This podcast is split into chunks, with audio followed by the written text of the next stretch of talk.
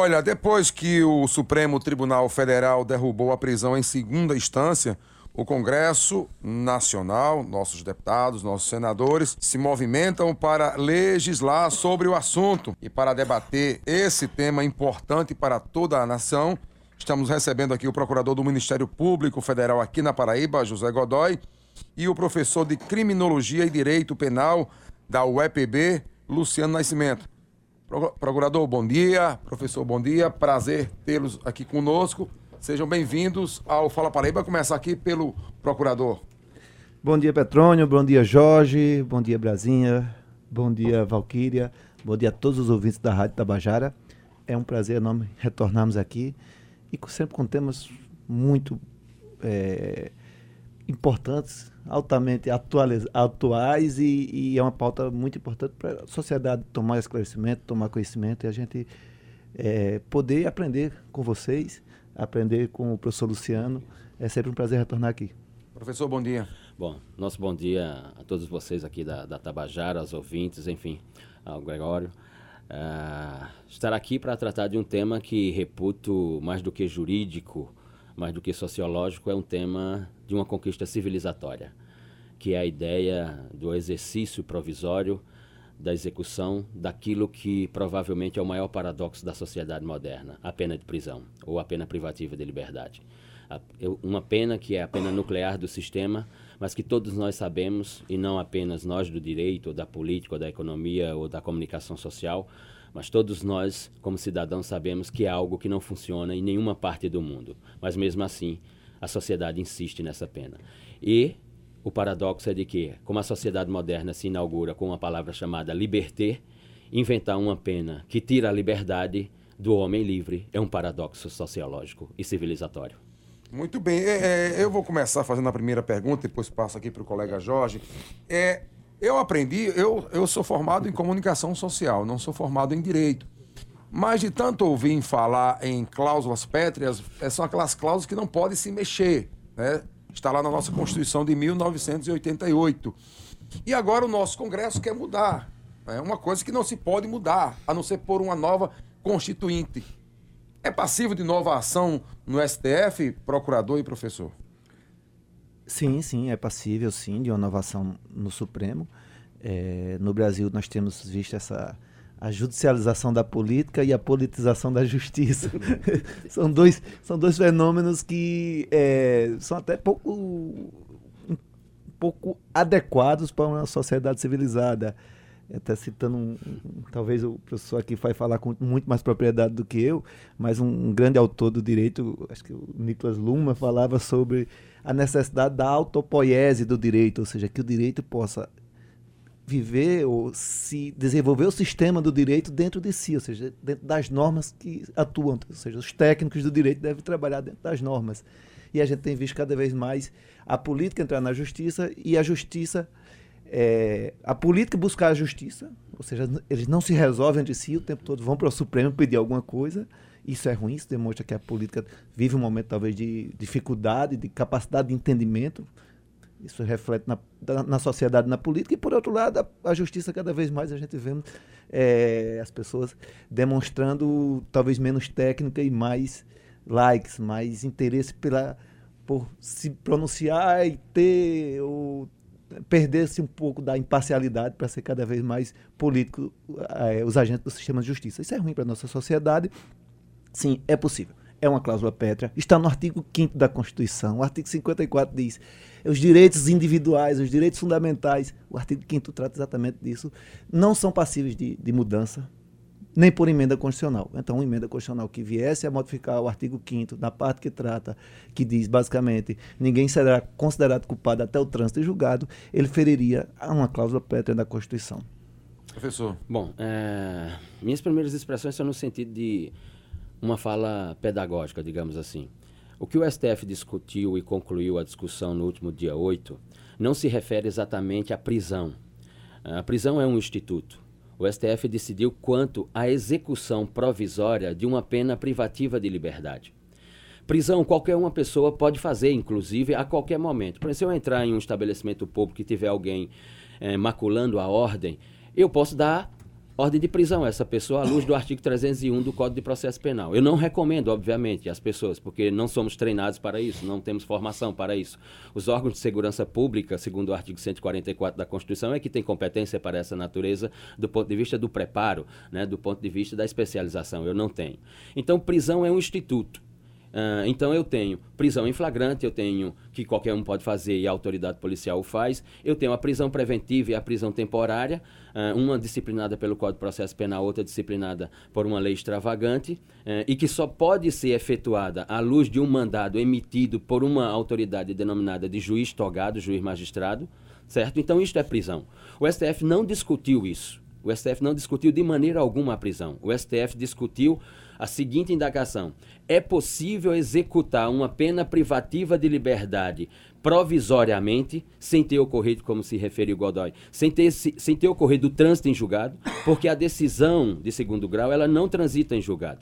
Aliás, uh, eu não preciso de uma terceira decisão ou de uma quarta decisão para transitar em julgado. Digamos que eu, Luciano Nascimento, esteja respondendo a um processo. Sou condenado, né? e aí um juiz monocrático prolata uma decisão penal condenatória contra Luciano Nascimento. A partir de então, meu advogado tem um prazo de cinco dias para interpor um recurso de apelação. Se ele não o faz em cinco dias, ele perdeu o prazo. A decisão transitou em julgado. A pena vai ser executada. A pena de uma decisão monocrática. Então o STF discutiu o quê?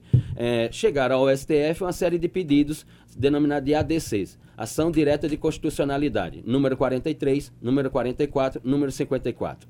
O STF, então, vai discutir a questão do ponto de vista infraconstitucional e do ponto de vista constitucional.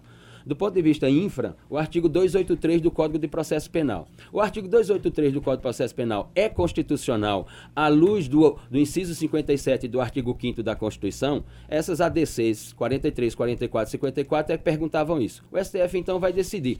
É constitucional e, portanto, a pena não pode ser executada provisoriamente. Não é constitucional e a pena vai ser executada provisoriamente. O STF tem flexibilizado sua posição. De 2003 a 2009, é, podia se executar a pena. De 2000, desculpa, não podia executar a pena. De 2009 até 2016 passou-se a poder executar a pena. O STF mudou sua ah, mas a mudança foi em 16, né? A, a, ocorreu não, a mudança? Não, a mudança vai e volta. Não é a primeira vez que o STF... Está oscilando. Não, não foi a, a, primeira vez em 2016 e não é a primeira vez agora.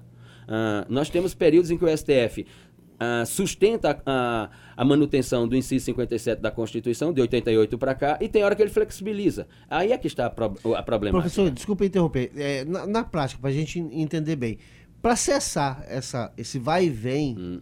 na prática, o que, que teria que, que, ocorrer? Olha... É, é o Congresso é, legislar e fizer uma... Pronto. Okay, é, qual pronto. o caminho? Assim, na minha interpretação, só tem um caminho. Godoy pode participar, viu, professor? Fica à vontade. na minha interpretação, só tem um caminho. É, como a questão do inciso 57 do artigo 5 da Constituição, que fala sobre o trânsito em julgado da decisão condenatória, ela é uma cláusula pétrea na minha interpretação, porque está ali no capítulo das garantias individuais dos direitos fundamentais. O artigo 60, parágrafo 4 da Constituição, diz o seguinte: em modelo de Estado, em forma de governo, voto direto e secreto e direitos fundamentais, quem só pode mexer na Constituição é o legislador constituinte, o legislador originário. O legislador reformador não tem competência para tratar dessas quatro matérias. Isso Segui... é o quê? Qual o legislador originário? A, é aquele de 87 e 88, 88, exatamente. 87 e 88. o que está aí não pode mexer nessa matéria. Então, como é? Não vai... então, só há um alternativo. É imexível, como diria É, é intocável. É, é intocável. Ah é intocável. É, é uma necessidade disso. Os países e a sociedade precisam entender que você precisa é, ter regras mínimas para se considerar uma sociedade civilizada. E entre essas regras mínimas estão, como bem destacou aqui, destacou aqui o professor, é, a, a, ideia da democracia, portanto, o, o voto, o voto, e a ideia dos direitos fundamentais, como o artigo 5 Então, é, são os parâmetros mínimos de uma sociedade que o Constituinte de 88 fez e que isso existe em, em diversos países. Então, as cláusulas pétreas é, é aquilo que a gente vai entender que a gente não pode estar tá reformando de acordo com o sabor do momento. Bel prazer. Por isso que estamos falando já numa nova Constituinte. É, exato, é exato. Então a gente, a gente começa a perder isso. A gente começa. O Brasil tem muito dessa, dessa coisa do. É, nesse momento não me agrada, eu vou mudar nesse momento nós temos uma conjuntura que não me agrada, eu vou mudar. Eu, eu vou falar de um recente, acho que em 2013 ou 2014, 2015, eu acho. 2015. 2015 fizeram uma emenda constitucional para dizer que o ministro do Supremo Isso. se aposentadoria, teria aposentadoria compulsória com 75 anos, porque falou-se, e a, a, fala do então presidente era do, do, do Congresso Nacional, da, da Câmara, era, não, para o presidente Dilma não, não, nomear X ministros, que iriam completar os 75 anos. E agora se propõe voltar para os 70 para o atual presidente é nomear. mudar o regulamento é, no meio do campeonato. Essa mudança, isso é traz uma insegurança para a sociedade. Política, vontade política. Isso traz uma insegurança para a sociedade, isso traz prejuízo. Traz prejuízos civilizatórios, como sociedade, nós temos prejuízos civilizatórios. Isso reputa também prejuízos econômicos. Pessoas que vêm investir ou querem. A insegurança jurídica. Insegurança jurídica traz prejuízo econômico. Então nós temos que, que, entender que se alguma norma nesse momento não te agrada, no outro momento ela pode te agradar. E você conviver com as regras do jogo e não buscar alterá-las o tempo todo. Nós temos que, que, que superar isso e passarmos a conviver com as regras do jogo. As regras estão postas, o Congresso legisla, legisla, legisla, legisla, legisla mas ele tem limitações para legislar. Ele não, não pode legislar sobre tudo. Coloquemos só uma questão para responder a sua pergunta. Lá no inciso 46, o legislador constituinte originário de 87 a 88 é que teve um deputado aqui desse estado, é, Almeida, que participou Isso. intensamente como deputado constituinte, lá no inciso 46 está dizendo que todas as penas que estão ali são vedadas. Por exemplo, penas de maus trato, é, pena perpétua, pena de morte são vedadas. No 47 está dizendo quais são as penas permitidas. Pena de prisão, restritiva de direito, pecuniárias, etc. O legislador que está aí no Congresso, ele pode mexer no inciso 50, 46 e dizer assim, não, a pena de morte que não é permitida, eu vou fazer uma PEC para ela ser permitida. Agora, ele pode? Claro que ele não pode. Então como é, como é que ele vai poder mexer no inciso 57? Inclusive, pegando um gancho, tá a discussão aí daquela história da, de criar a história da, do crime imprescritível, né? Eu, eu, não entendo muito bem, mas isso aí, ó, imprescritível é para sempre. Pra sempre. Exato. É para sempre. Uhum. E a Constituição já, que é uma já coisa limitou. séria, a gente, né, o feminicídio é um negócio... O racismo o é um racismo. crime imprescritível. Agora, eu... eu o Constituinte limitou. Existe limitou. um crime imprescritível no Brasil. Existe. Vários. Racismo. É, mas é, racismo é um deles. Racismo. E que mais? Estupro? Não. Não. Não, não. Aí estupro não. e feminicídio. Eu, eu, acho que mesmo até no racismo, mesmo até na minha opinião, é, é você condenar a pessoa para sempre. Tortura, tá... crime de tortura, racismo, se eu não me engano, e alguns outros. Mas não, não passam de cinco tipos penais que são Mas essa também não pode mexer. Não, não, também não, não, porque a, a prescritibilidade é um direito fundamental também. E pode entrar nós estamos, Nós estamos tratando do direito penal. O direito penal, ele, além, ele é, é, o, é o direito que mais mexe no cidadão. É o, é o, é o momento em que vida. o Estado faz a maior intervenção na esfera individual do cidadão. E nós não podemos mudar ele de acordo com a nossa vontade. A vontade assim, olha, vontade eu política, agora. Né? Agora eu quero fazer isso, agora eu quero fazer Não, na verdade, eu acho que a tendência do mundo é a gente pensar que nós temos de limitar cada vez mais o direito penal para que a, a, sociedade se desenvolva mais. O direito penal, inclusive, a, a, pena de prisão não tem se mostrado solução no não, mundo inteiro. Não, pelo contrário. Pelo contrário, ela, ela, ela de certo modo, ela surge com, com ideia de pena como punição isso. a partir de Beccaria, uns 300 anos. 300 é, becária, e você não tem de lá para cá um resultado que a sociedade espera. Ou seja, a ressocialização não ocorre. É, então, a gente tem que, inclusive, pensar em outras formas de punição. Exato. Pronto, ontem, ontem mesmo eu participei do, do, do, congresso da Fundação Escola do Ministério Público do Estado da Paraíba. Né, o tema era é, segurança pública, né, direito penal e segurança pública. Então, um dos que estavam lá na, na plateia me perguntou, professor, o aumento das penas resolve essa questão da criminalidade no Brasil? Eu disse, não, não resolve. E vou lhe dar um dado. Em 1990, a partir de 1990, nós temos uh, a introdução no direito brasileiro daquilo que foi chamado de legislação de emergência, ou seja, aquelas leis para aumentar a pena, para evitar a prática do crime e tal e uma produção legislativa do ponto de vista dogmático penal sempre de alargamento da intervenção penal e do aumento da pena. Em 1990, nós tínhamos 90 mil apenados. Em 2003, nós tínhamos 158 mil apenados. Em 2009, nós passamos a ter 600 e poucos mil apenados. Em 2017, 726 mil apenados. E agora, em 2019, nós temos 814 mil apenados. Então, o aumento da pena resolve? Não. não a criminalidade, inclusive. Progressão geométrica. É. Sim. E a quantidade de homicídios aumentou em progressão geométrica nesse período. Exato, identicamente. É, identicamente. É, inclusive, assim, é, é uma opinião que muita gente pode discordar, mas eu, eu costumo dizer, olha, em relação à homofobia, eu acho que o modelo que a Paraíba adotou administrativamente de prisão, de, não de prisão, mas de multa e de recado nos estabelecimentos, é pedagógico. traz um efeito bem melhor do que a própria Claro. eh, criminalização da, Claro. da- da homofobia, Eu, como fez eu o ia Supremo. fazer essa pergunta. Eu acho ela, ela mais bolso. relevante. Tanto é que, Uhum. assim, é, eu, conversando com grupos é, LGBTQI, eles falam o quanto, de outros estados, eles falam o quanto se sentem protegidos na Paraíba, inclusive de, de segurar a mão do seu, do seu parceiro, da sua parceira, é, e trocar carícias em público, que todo, todo ser humano faz isso. E por que, que os homossexuais não poderiam? Isso é um absurdo. Ele diz que se sente muito protegido na Paraíba ao ver esses, essas, Os cartazes. os cartazes nos estabelecimentos. Quer dizer, sem movimentar o direito penal, que é altamente invasivo, você consegue, como você disse, mexendo no bolso, É, é, resultados Eu ia fazer a pergunta logo seguinte, se- qual que seria o caminho, eu ia falar... A Paraíba, eu acho que é um modelo nessa questão de Nessa combate à homofobia, ao criar um sistema administrativo de multa e administrativo de colocar cartazes como didático. É, o efeito é extremamente. grande. É, eu tive um professor que ele disse que ele falava o seguinte: é, ah, na Suécia ninguém joga no, lá o povo é diferente, ninguém joga papel no chão. Joga papel no chão, o que, que acontece? Você não vai preso, ninguém vai te bater. Claro não. É o é bolso. Claro. É o bolso. Ah, ele falava isso. Sim, você- a melhor, você- então eu vou você- perguntar para os dois: a melhor educação, Claro. a, melhor, a melhor educação é o bolso, passa pelo Olha, bolso? você, você vai. Há condutas que têm que ser criminalizadas. Tá, tá, por exemplo, sim. Não, claro. Você não pode prescindir do direito penal. Mas dentro do direito penal, para o senhor saber, a gente usa a expressão mas do direito de última ratio. Uhum. Quer dizer, último caso. Você vai dizer, olha, o homicídio, você deve punir com multa? Não. Não, o homicídio claro, é, um- claro. é uma conduta gravíssima dentro da sociedade, vida. o estupro e outros. Agora, toda conduta você transformar em crime, é, essa legislação de emergência, ultimamente, o- inclusive, os órgãos do sistema de justiça têm cada vez mais buscado isso. Eu, assim, eu digo, infelizmente, Tá devendo dar mais medo do que a privação de liberdade. Uhum. Nós chegamos ao cúmulo no direito penal legislado no Brasil de se criar um tipo que se chama molestar crustáceo. Você acredita nisso? Por causa de um caso na, na, em Ipanema, no Rio de Janeiro, que uma baleia teria ficado. Isso foi um caso de um deputado do Rio de Janeiro que estava correndo no calçadão ali em Ipanema e tal. Uma baleia teria ficado encalhada e passou um surfista gaiato e colocou um palito de picolé no respirador da baleia. Esse, esse deputado voltou para Brasília e propôs um projeto de lei para criminalizar mos- mos- molestar cetáceos e criou uma pena privativa de liberdade. É, isso é sério, né? Isso é sério, pô. Isso é inacreditável. E, e, assim, a sociedade precisa entender que assim, nós vivemos num momento do populismo penal. Exato. Prender o outro traz uma sensação, eh, gera notícia. Vingança.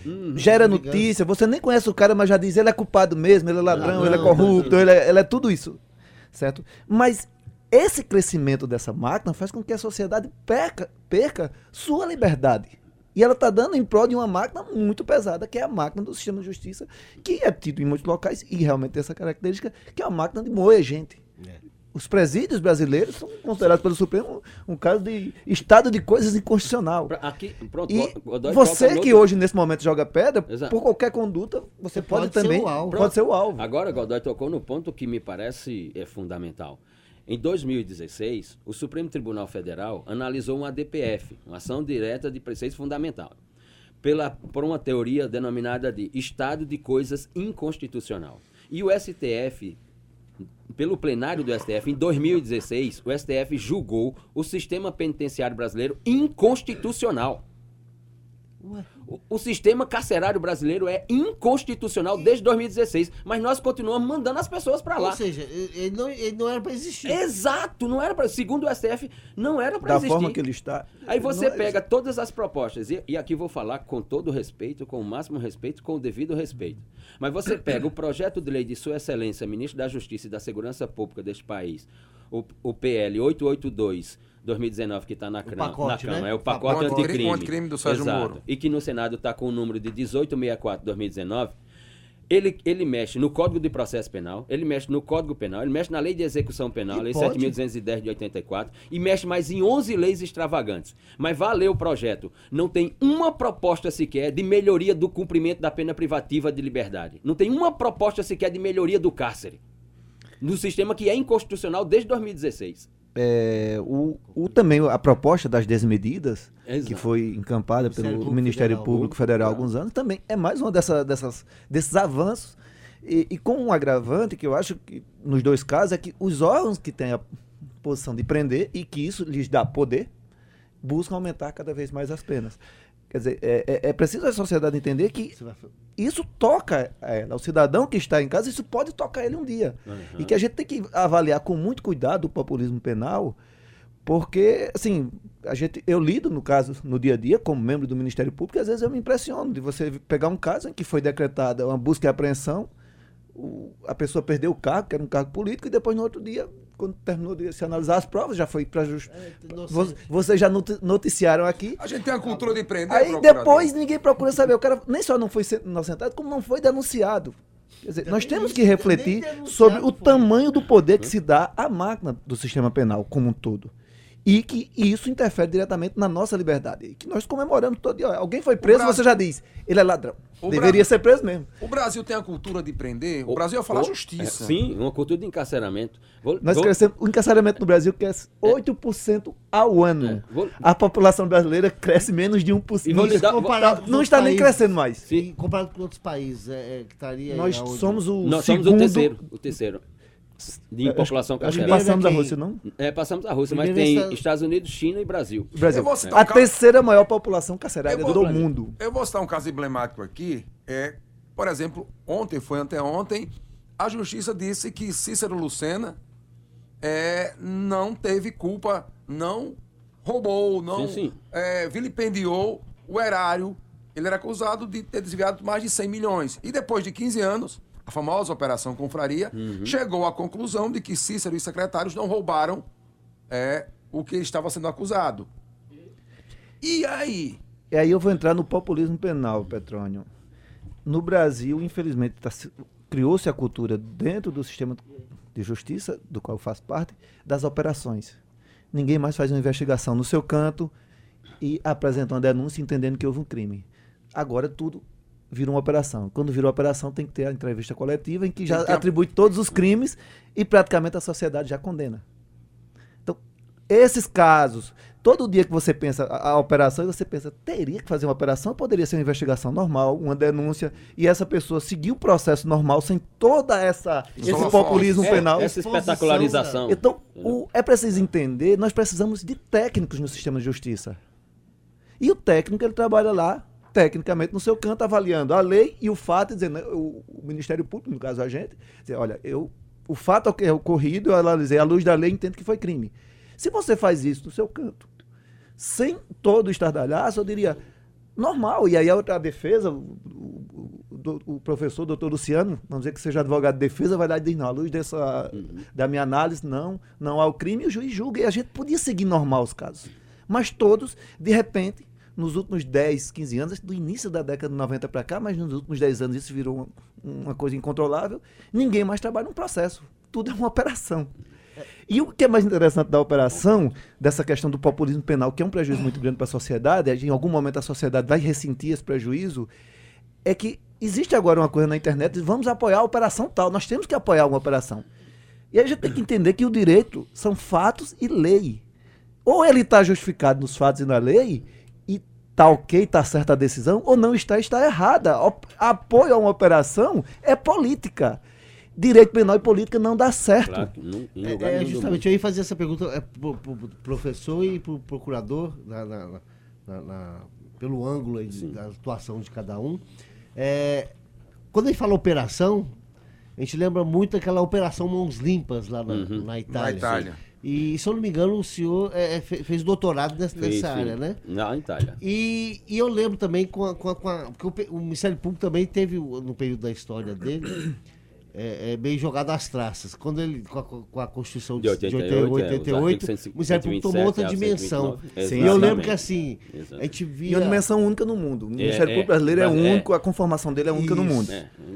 É, e a gente, eu senti orgulho de ver aquele pessoal novo, né? Uhum bem preparado, então, né? A gente, ó, porque é difícil. Um concurso para o Ministério Público Federal, o Ministério Público Estadual é difícil, né? Aí o cara, preparado. Aí eu pergunto para os dois, é, essas a operação Mãos Limpas, ela ficou, ela serve de exemplo para ou, ou, eu falo exemplo negativo ou positivo, porque parece que se espelham nisso, que eu tivesse um Salvador. Isso. Eu vou dar nome aos bois. Um, o juiz Sérgio Moro, Salvador da Pátria. Isso é ruim, isso é nocivo, né? Tá. Bom, eu, eu vou responder essa, essa questão com muita tranquilidade, porque vivi quatro anos na Itália, no sul da Itália, onde, numa região onde aconteceu inicialmente essa operação. Uh, Sua Excelência, o ministro Sérgio Moro, uh, arroga-se é, na competência e legitimidade de dizer, por exemplo, que o seu modelo de juiz é, foi um cidadão chamado uh, juiz Falcone, Giovanni Falcone, e que ele conduziu a Operação Mãos Limpas e, e fez um trabalho extraordinário. Primeiro, uh, Sua Excelência deve dar uma olhada na história, porque o juiz Falcone nunca conduziu a Operação Mãos Limpas, porque ela começa no segundo semestre de 92 e ele, e ele foi assassinado em maio de 92. Então, a não ser que ele tenha conduzido essa operação pelo, pelo filme de Allan Kardec. É. Salvo essa possibilidade, não há. Segundo, o modelo uh, da magistratura na Itália é totalmente diferente do, do, do, sistema processual penal brasileiro. No sistema processual penal italiano, eu tenho juízes que são juízes investigadores e juízes julgadores. Quando você presta não se mistura. Não se mistura. O juiz investigador, ele, ele, faz, ele realiza todos os procedimentos investigativos, levanta todas as provas e depois ele sai do caso e essas provas são oferecidas em forma de denúncia a um outro juiz. E aí o juiz então assume o caso e julga. Quem investiga não julga, quem julga não investiga. Isso é muito claro no sistema processual penal italiano. Aqui, Sua Excelência está é, tá mais claro do que, do que em qualquer outro momento, veículos de comunicação como o The Intercept divulgou isso, está mais claro de que Sua Excelência é, conduziu em determinados momentos procedimentos de investigativos e depois é, julgou. Ou seja, tem um problema de nulidade absoluta na questão processual. Então, a Operação Mãos Limpas, ela não pode ser modelo, primeiro porque ela não foi uma investigação direcionada a políticos, ou a esquemas de corrupção do Estado. Ela foi direcionada a famílias mafiosas como a Cosa Nostra, a Indranga, a Sacra Corona Unita, a Camorra, a essas organizações criminosas que dominam a economia italiana. Então, foi direcionada a mafiosos, ou seja, pessoas de fora do Estado, e não agentes políticos ou agentes do Estado. Então, não tem conexão. Não há, não há, não há por que comparar ou não há por que se falar da Operação Mãos Limpas e da Operação Lava Jato. Agora, se tiver que falar, só pode se falar em um único, em uma única direção, qual seja, seja lá ou seja aqui, as operações feriram direitos fundamentais. As operações praticaram atos ilegais seja lá contra membros de organizações criminosas, seja aqui no Brasil contra agentes políticos. Essa é a única comparação que se pode fazer entre Lava Jato e mão, mãos limpas. É, se bem que não tem muito o que comparar, né? Eu... Só, só, o procurador falar em relação a essa, essa, essa atuação do, do novo Ministério Público hum. é, de. Assim, porque o, o, o, o, promotor de justiça, o procurador, tanto do Estado, no caso o federal que é procurador, ele é autônomo. Né? Ele não tem uma hierarquia. Isso. Não tem um chefe lá, um subchefe. Tem a questão administrativa, né? Exato. É óbvio. Mas essa autonomia do promotor não, não contribui para a questão também. Eu vou ser direto. Dos holofotes, né? Da, da, eu, eu sou, olha como é que eu faço, olha Exato, que eu sou, sou, sou perigoso para os bandidos. Exato, eu sou super-herói, não é, Jorge? É, é, muitas vezes assim as pessoas ficam pensando, poxa, mas não é bom não que o, o juiz seja pense que ele tem que combater a corrupção, o que tem que combater a violência. E aí a gente pergunta, e quem vai julgar? Se o juiz combate a violência, ele combate e julga. Quem combate, por exemplo, ontem Vasco e Flamengo estavam combatendo um ao outro. Já pensou se Vanderlei Luxemburgo, ao mesmo tempo que organiza o time dele, ele decide lá e apita o pênalti? Então, a gente precisa entender que nós precisamos, como sociedade, de juízes imparciais, que o juiz não viva de combater. Tem que aparecer muito, né? O mínimo possível. Nem, nem promotor, e aí, Jorge, eu tenho refletido muito sobre isso. Eu vou dizer uma coisa que, fruto das minhas reflexões aqui, para alguém da, da academia, você vai estudar na psicologia a geração Y, dos anos 80, 90, de jovens que foram criados é, com todo o mimo pelos pais e que entra no mercado e que ele tem dificuldade de, de, de receber não, ele tem dificuldade. É, os psicólogos começam a identificar que ele tem dificuldade de lidar com as regras do processo, que são trabalhosas em qualquer meio. E assim, o que a gente tem visto em casos como revelados pelo The Interceptor são de pessoas que não aceitam as regras do processo, uhum, que as considera amarras para ele, mas elas são defesas para a sociedade, na verdade, e começam a burlar. Essa, isso é um, um, uma questão que a sociedade vai ter que enfrentar em algum momento. É, como manter a autonomia, e nós precisamos da autonomia do Ministério Público também, porque ele vai acusar, inclusive, pessoas poderosas. Isso, isso é um benefício para a sociedade, ele ter autonomia, Inclusive- mas ao mesmo tempo, como ter isso de uma forma que isso a gente vire refém dessa autonomia. E Essa é, uma, essa é uma discussão que a gente precisa ter como sociedade.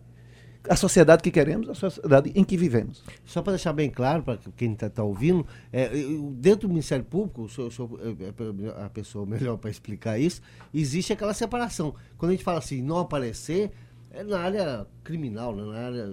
é, Especialmente é, na área criminal. Agora, claro que o, Ministério Público e a própria Justiça tem alguns meandros dela que tem esse papel do lado Eu acho que- social. Aí tem que Claro, aparecer. Não, eu diria, especialmente na área criminal, em que você inicia um processo contra alguém, mas ele ainda vai ser julgado, mas que para a sociedade, só o fato dele ser denunciado, dele, os vizinhos recebem a Polícia Já Federal e faz uma busca e apreensão na casa dele. Já há uma condenação. O processo penal, a- a- o populismo não leva a isso. Ele já é condenado, já é condenado pela sociedade. Vocês da imprensa sabem bem isso. Ninguém. Ah, olha o tamanho da manchete da operação quando prende alguém e olha o tamanho da notinha dizendo: olha, Fulano Ontem eu dei exemplo foi do absolvido. É. Dá uma olhadinha no espaço foi- falado, é um nos meios de comunicação, basta pegar Tá. assim, pega a, a matéria do dia no jornal do dia que aconteceu a operação e pegue a matéria do dia que a pessoa foi Absolvido. absolvida. Já há uma condenação. Então, o direito penal, o sistema de justiça deve lidar com ele com muito cuidado, porque ele é uma máquina de moer gente. E muitas vezes você está comemorando porque estão prendendo pessoas que você nem conhecia, mas já disse que ele é bandido, mas muitas vezes você pode depois estar, pessoas próximas, pessoas que você ama até você, estar respondendo um processo e você vê o quanto é desigual o enfrentamento em um processo penal. Nessas operações da vida, é, professor e promotor, é, se tem uma busca e apreensão, aí se você é pego de repente, geralmente é assim, né? O, o- o- o sujeito, a sujeito está em casa, é, é, se depara com a operação das da polícias manhã. da, vida, é, já faz uma busca e apreensão. Por que a prisão temporária? Porque se você não está sabendo e a polícia visita a sua casa de manhãzinha logo cedo, vai levar tudo que é documento ou não. Essa prisão é, temporária, que acho que são cinco dias, é isso? Não é um abuso também, não? Essa cultura nossa de prender. Nossa, eu falo do Brasil. Bom, vamos lá. Eu, eu vou responder a partir da, da fala de, de Godoy com relação ao papel do Ministério Público da magistratura. Veja, eh, tanto o Ministério Público quanto a magistratura eh, são órgãos e fazem parte de um poder irrenunciável para a constituição do denominado Estado Democrático de Direito. Agora, dentro dessas instituições, como de qualquer outra instituição ou de qualquer outro poder, tem uns personagens que se arrogam né, eh, na ideia de super-heróis, como se referiu Godoy. Por exemplo, tem juízes no Brasil que pensam que são The Batman, o protetor de Gotham City. Não são. E tem promotores que acham que são o Zorro. Não, não são. São apenas servidores Não públicos. tem nenhum coringa na Não, história, é, não. exato. Detalhe, o Batman, não há processo legal no Batman. É, Ele- exatamente. Ele, ele executa as Ele penas da linha. Então a gente não, não, não é uma ideia de civilização. Claro. Ah, É uma ideia, inclusive. Exato. É o- negar, o processo negar o civilizatório. processo civilizatório. A questão eh, das prisões cautelares, ela- elas são necessárias em determinados casos? São, claro que são. Agora, não como nós temos assistido no Brasil nos últimos Mas 10, ô, 15 me anos. permita, professor. Vamos lá. Eu sou um investigado. Uhum. A polícia tá me grampeou, aquela coisa toda. É, sabe toda a minha vida. Sim. É? Aí vai, o juiz autoriza uma busca e apreensão Não. e a prisão temporária. Se eu tô, se eu fui pego de calças curtas, Uhum. né? Se fizeram uma varredura nas minhas empresas, Uhum. na minha casa, é, da minha mãe, do meu pai, dos meus irmãos, dos meus amigos, dos meus sócios, Pra querer pegar mais o quê? O que é que eu posso mais impedir? Se a, É. a justiça quando vai, né? Se o Ministério Público quando vai já sabe de tudo, ou quase tudo, Uhum. né? E eu não sei de nada. Não é um abuso, não? Não, é assim, é, tem critérios para a concessão da, da, da prisão temporária, critérios para a concessão da prisão preventiva. Os critérios, é verdade que se discute esses critérios, que são muito elásticos, são muito abertos, etc. Mas existem os critérios. Preenchidos os critérios, o juiz tem que conceder. Não há, não há o que se fazer. A questão não é essa. A questão é saber se o caso é merecedor de uma concessão de uma medida cautelar. Essa é a questão. Peguemos como ah, interpretação analógica, peguemos o- os tais dos mandados coercitivos que na Lava Jato chegou ao número de 236 e que o Supremo Tribunal Federal julgou inconstitucional. O que é que estava acontecendo ali? Eh, tinha um investigado, eh, o juiz é, nem o convocava para, para ele prestar esclarecimento ou para, para ele ser ouvido. E aí, o que, que acontecia? O juiz já emitia um mandado coercitivo para buscar o, o investigado. Ora, o Supremo Tribunal Federal chegou à conclusão de que não, de que havia critérios. Havia critérios, portanto, para a, a emissão de um, de um mandado coercitivo. A questão a questão com relação às medidas cautelares, seja ela preventiva ou temporária, no direito processual brasileiro, a questão é que esse grupo de juízes que se arroga os debatmen da sociedade moderna, eles inverteram a questão. Há uma concessão exagerada para medidas cautelares. Eu vou dar um exemplo. Os juízes, por exemplo, na audiência de custódia, é uma coisa ridícula o que acontece em audiência de custódia. Os, juiz, os juízes passaram a imprimir uma metodologia de transformar o movimento, o momento da audiência de custódia em uma, uma medida cautelar. Olha, é, acompanhando, Preventiva. viu, professor? Fazer uma intervenção bem rápida aqui na, na, na, na brilhante fala do professor, e eu, eu me lembro assim, o The Intercept revela, olha, nós temos que fazer uma busca em tal político porque é simbólico. É, isso é ridículo. O The Intercept revela isso. É. Ou seja, piranha. ou seja, nós usamos o direito penal para o meu interesse. E outro caso, assim, para mim, que é claro, assim, as prisões eram pedidas porque eram medidas urgentes. Uhum. E elas passavam, depois de dadas a ordem, até 40 dias para serem cumpridas, para que fosse o momento mais adequado uhum. do ponto de vista de votações no Congresso ou de outras coisas. Uhum. A movimentação da sociedade, da uhum. mídia, tudo. Exato. Então, processo eleitoral. Há um benefício de que todo mundo está aplaudindo. Então, falar contra isso é até nadar contra a corrente. Uhum. Mas nós precisamos nadar contra a corrente para alertar que há uma perda da sociedade muito grande ao você perder a credibilidade em uma instituição, em um sistema tão importante como é o sistema penal. Nós perdemos como, como sociedade. É Nós precisamos entender que há uma perda como sociedade quando a gente perde essa credibilidade. E ela se esvai realmente quando isso acontece. É, é muito preocupante. E dizer para o ouvinte, voltando lá para o tema inicial, que é a prisão em segunda instância, é que uma primeira fala, e aí é a fala política, isso não é fala jurídica. Não, só vai beneficiar os ricos. Hoje, mais da metade do que é julgado no STJ são quem está atuando, pedindo a revogação, a mudança da condenação em segunda instância, são as defensorias públicas, que só podem defender pessoas pobres. Pobre. Então, não é verdade isso. Segundo é verdade, vai soltar milhões, de, milhares, dezenas de milhares de pessoas. É não é verdade. São 4.900 pessoas que seriam soltas pelo critério adotado. Ninguém vai poder ser preso, os criminosos vão ter que aguardar até o final. Não. Se a pessoa representa risco à sociedade, claro. ela pode sim aguardar presa até o Supremo. Sim. Por quê? Porque você pode decretar, independente de trânsito de julgado, estão preenchidos os requisitos, prisão preventiva, porque ele representa risco à sociedade, porque ele pode é, atrapalhar o processo, porque ele pode fugir. Tem as causas, tem as Cada as caso é um caso. Cada caso é um caso. Então, existem falácias que são espalhadas e a gente vê as pessoas replicando. Não, é, não são verdade. Inclusive, até ministro, no seu voto, falaram essas falácias. Soltaram fake news, infelizmente. É, eu, eu vou fazer uma pergunta para os dois. Apesar que é mais na área da justiça, mas acho que serve também no caso do, do Ministério Público. É, se, se, eu não me engano, me corrija se eu estiver errado, no, nos Estados Unidos, que é, é o, o, o, Supremo de lá, né? É, eles, quando eles assumem, né? O, eles assumem também publicamente um posicionamento. Ó, eu sou conservador, eu sou liberal. Uhum, né? Que é uma forma, eu vejo, eu não gosto muito da cultura norte-americana, não. Mas tem algumas coisas que eu acho que é interessante. Pelo menos eles colocam, deixam. Sim, transparente. A população transparente, sim, assim, sim, sim. eu sou assim. Porque eu acho que tem uma, uma forma de ser, ser cobrado, né? Uhum. Vai ter mais cuidado. Posicionamento, os posicionamentos dele.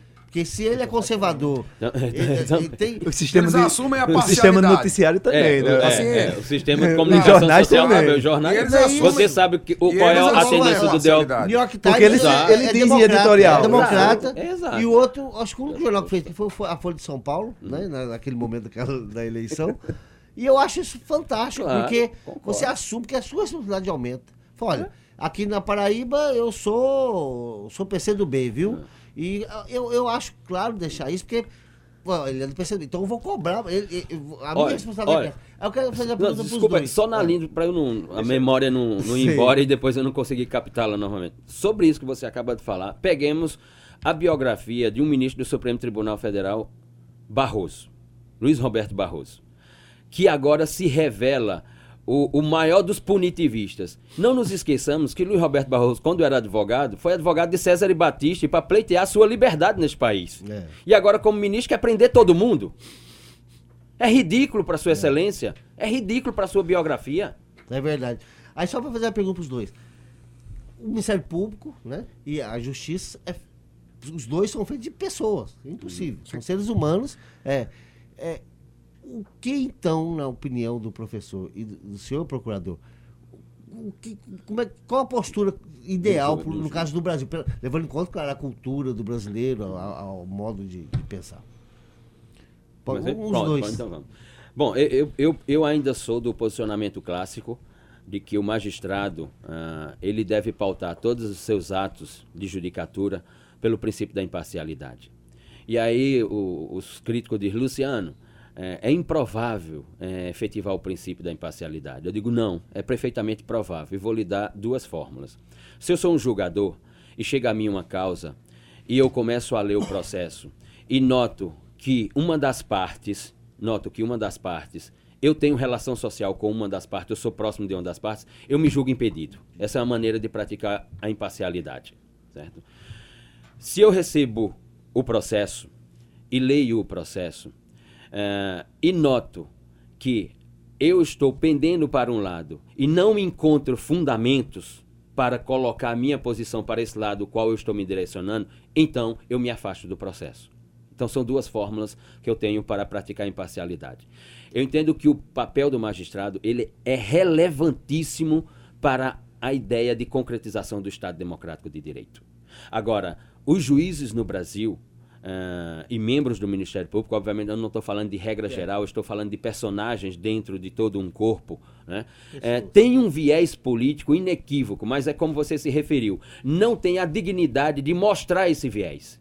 Eu sou PSDB, não tem. Pronto, tem, um, tem um ministro, tem um ministro no Supremo Tribunal Federal que eu sou extremamente crítico a ele. Agora, não deixo de reconhecer que quando ele vota tecnicamente, os votos dele são imbatíveis. Agora, que ele é um juiz político, eu me refiro a Gilmar Mendes, Gilmar Ferreira Mendes. Agora, Gilmar Ferreira Mendes, Sua Excelência, ministro do Supremo Tribunal Federal, não tem, não, tem nenhum, não, não apresenta nenhum problema em colocar suas posições políticas. Agora, você, quando está assistindo a sessão do tribunal, sabe quando ele está votando politicamente e sabe quando ele está votando tecnicamente. Os outros ocultam isso. É Os outros maqueiam isso. Essa, essa é a questão. E no Ministério Público, a postura ideal aí para o pro promotor é, e para o procurador? É, esse debate é muito, muito importante e ele tem sido uma tônica muito grande dentro das carreiras nossas. São várias carreiras do Ministério Público, dos Estados, do Ministério Público é. Federal, do Trabalho, do Distrito Federal, do Militar. É, e essa tem sido uma discussão na nossa lei, há um artigo, a lei complementar 75 de 1993, é um artigo que proíbe a atividade político-partidária. E aí só diz isso. Mas lá tem um detalhe, né? depois da Constituição de 88, quem for de antes pode. Isso. O é, procurador pode ser candidato a senador. Eu costumo ter por critério o seguinte: eu digo, olha, a exposição de posições político-partidária eu posso ter uma posição, e todos temos, e ao receber a pessoa, eu refletir e eu vou te escutar, independente da tua posição. E eu acho que o problema é quando a gente se expõe em redes sociais, hum. nossas posições, é que a pessoa que vai falar conosco, ela vai ter talvez um sentimento de desproteção. Ela já entra dizendo, ele tem tal posição. Já estou perdendo. Já estou perdendo. Então, nós como autoridades, recebemos muitas pessoas nessa condição de autoridade. E eu costumo dizer, olha, certas exposições são inadequadas para um membro, para além do que ele pensa, você pode ter seu pensamento e olhar para o processo, ter uma posição, ter um, um, uma simpatia por um, uma ideologia política ou por, por uma questão política, mas diante dos seus casos você pegar e dizer, olha, independente dessa simpatia, eu entendo que essa pessoa errou e vou denunciá-la, vou entrar com ação de inelegibilidade, vou adotar as medidas necessárias. Isso é plenamente isso acontece no dia a dia no final de semana, com seus parentes, com seus amigos, você pode dizer, olha, eu entendo que aquela medida do, do Supremo foi adequada, não foi, eu entendo que o político tal errou em propor essa política pública. É a sua esfera privada e todo mundo a tem.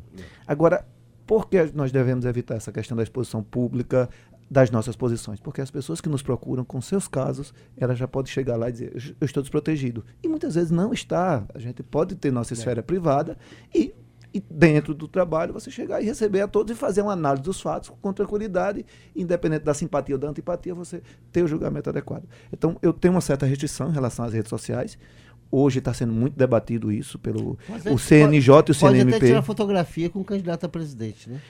É, é preciso dizer o seguinte, essa Com a questão. camiseta. Eu, sou, eu, Com a tenho, eu tenho, assim, a questão da fotografia, eu, como procurador, muitas vezes as pessoas pedem para tirar foto comigo. E eu não, não- eu digo, eu não Vai vou me negar. Claro. Pedro. Mas depois não, ele é candidato. Tá, mas o outro que me procurou eu também vou, tirar foto. É a esfera dele Ou lá. então não tira foto. É a esfera dele lá. É a esfera do, do- do- do- da pessoa que tirou foto comigo e resolveu expor nas redes sociais dele. É, são- é uma questão dele. A minha é outra questão. Eu não tenho controle sobre as redes sociais de qualquer pessoa que eu encontre. Eu tenho sobre a minha. E sobre ela eu tenho esse cuidado, nem só na, na vida Eu pública. interrompi o senhor, estava falando do CNJ, do Conselho. Exato. E hoje tem sido um intenso debate até que ponto você, um membro do Ministério Público ou da Magistratura, tem a liberdade para expor suas opiniões sobre a política e sobre os candidatos, ou até que ponto ele deve se é, poupar. Ele deve se é, ter um certo cuidado. Eu acho que deve sim haver um certo cuidado para que as pessoas que nos procurem, por exemplo, a promotora do Rio de Janeiro eh, foi afastada do caso. Eu vi até uma declaração da, da, da esposa da Marielle de que ela estava fazendo um bom trabalho. A família estava apoiando. Exato. Mas aquela exposição trouxe uma desproteção para a profissional. Então, isso se revela um, um tanto quanto eu acho que os, nós profissionais de direito devemos ter esse cuidado, certo? E eu busco adotar ele na minha, eh, na minha ação. Agora, isso que você fala do Supremo, eh, da Suprema Corte, é, é, o, próprio Luhmann, quando ele fala da autopoese e da alopoese, a alopoese é a política entrando na justiça. Ele diz, olha, as Supremas Cortes, ela não tem como escapar totalmente da influência política, Política. porque ela tem que o ministro é indicado por alguém. E que bom que é por um político. Porque ele vai exercer um cargo e que seja um político com legitimidade. Quem é o político com mais legitimidade no país? Alguém que se elegeu presidente, porque ele foi eleito presidente com É o Exato. Então, você goste ou não de quem está eleito presidente, é alguém que tem legitimidade para exercer o cargo. E entre as atribuições dele está colocar os ministros e colocar o Procurador-Geral da República. É um modelo que você considera adequado? Sim, acho que sim. É o que se pô- pôde construir, o mundo inteiro adotar algo parecido, cada um com regras próprias, limitações de O que acontece idade. que no Brasil é parecido com a maior, a maior parte dos Sim, a maior parte do mundo. A indicação para o Supremo, sim, é livre em quase todos os países do mundo. É, eu, eu só tenho uma, uma crítica a esse modelo, que eu, pre- na minha interpretação, o modelo do Tribunal Constitucional dos países europeus é bem mais adequado na minha interpretação. Por quê? Porque é por mandato. Você tem um mandato de quatro anos. Tem um tempo. É, você tem um mandato de quatro anos, renovável por mais quatro anos, no máximo oito anos, depois você se retira. Interessante né? Nesse sentido. Agora nós temos. Essa mi- renovação- Exa exatamente. Nós temos ministros no Supremo Tribunal Federal que ficarão 40 anos, como o atual presidente do Supremo Tribunal Federal, Sua Excelência Novo. Dias Toffoli. Ele vai ficar 42 anos dentro do tribunal. E aí ele vai conhecer todos os segredos do tribunal. E aí, na minha interpretação, isso não é positivo para a ideia do Estado Democrático de Direito. Né? São questões pontuais ponto, que você poderia nesse ponto. alterar, mas assim, o nosso modelo não destoa Não, não é. do restante do mundo. E é um modelo que, que se tem como adequado. O problema do Brasil é que a gente sempre viu a política e vê a política como algo sujo, nojento, e que as pessoas devem correr dela. E eu costumo dizer, olha, a sociedade não vive sem a política. Nós precisamos, inclusive, proteger esse profissional que atravessa a rua para pedir o voto e, com isso, tem a capacidade de buscar um pensamento médio da população e propor leis e políticas públicas. É, e, e, assim, eu, costumo dizer isso, olha, nós não, não viveríamos. Sem a política, uma sociedade não vive. A política é a capacidade de buscar consensos. Quando a política está ruim, é que é, é que é problemático. Mas nós devemos estimular as pessoas a participarem e estimular as pessoas a, a buscarem consensos. Isso é política. Precisamos dela, sim. Olha, agradecer ao, ao procurador do Ministério Público Federal aqui na Paraíba, José Godoy, e também ao professor de Criminologia e Direito Penal da UEPB, Luciano Nascimento. Obrigado, procurador. Obrigado, professor. Fica o espaço para as despedidas Muito e renovar o convite para um outro debate. É Claro. muito bacana. Bom, eh, eu quero agradecer a todos vocês aqui da Tabajara, aos ouvintes, enfim. Eu quero deixar a minha, minha fala final por dois pontos.